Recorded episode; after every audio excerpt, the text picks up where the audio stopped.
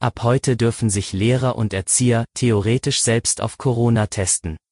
Mehr dazu hören Sie im Schwerpunkt des SVZ Audio Snack am Freitag um 5 Uhr.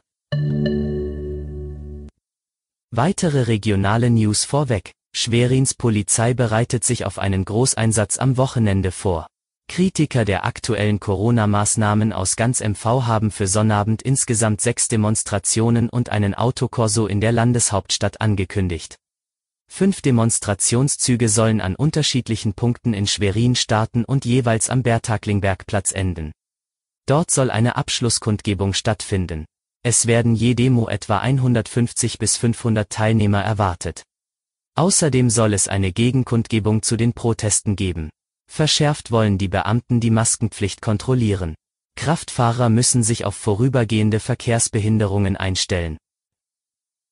Ministerpräsidentin Manuela Schwesig widerspricht der von Bundeskanzlerin Angela Merkel ins Gespräch gebrachten Verlängerung des Teillockdowns bis zum 10. Januar. Das sei so auf der Ministerpräsidentenkonferenz am Mittwochabend mit der Bundeskanzlerin nicht besprochen worden, sagte Schwesig. Sie wehrt sich dagegen, für MV mit Inzidenzwerten unter 50 Neuinfektionen pro 100.000 Einwohner die gleichen Maßnahmen gelten zu lassen wie in Bayern mit 177 Neuinfektionen. Die jetzigen Schutzregeln gelten bis zum 20. Dezember. Man sei verpflichtet, sie dann zu überprüfen, so Schwesig. Lehrer und Erzieher sollen sich nach einer entsprechenden Schulung ab heute auch selbst auf das Coronavirus testen dürfen. Kitas und Schulen bzw. ihre Träger können von Freitag an eigenständig Schnelltests beziehen und nutzen, sagte Bundesgesundheitsminister Jens Spahn laut Medienberichten am gestrigen Donnerstag.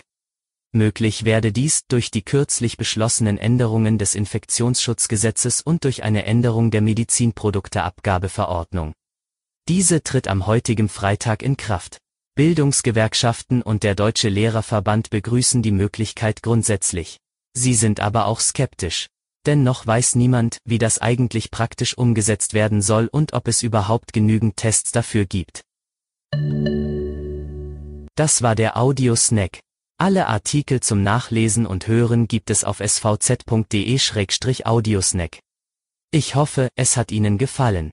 Geben Sie mir gerne Feedback und schreiben Sie eine E-Mail an audio.mhnord.de. Wir hören uns Montag früh wieder. Bis dahin ein schönes Wochenende.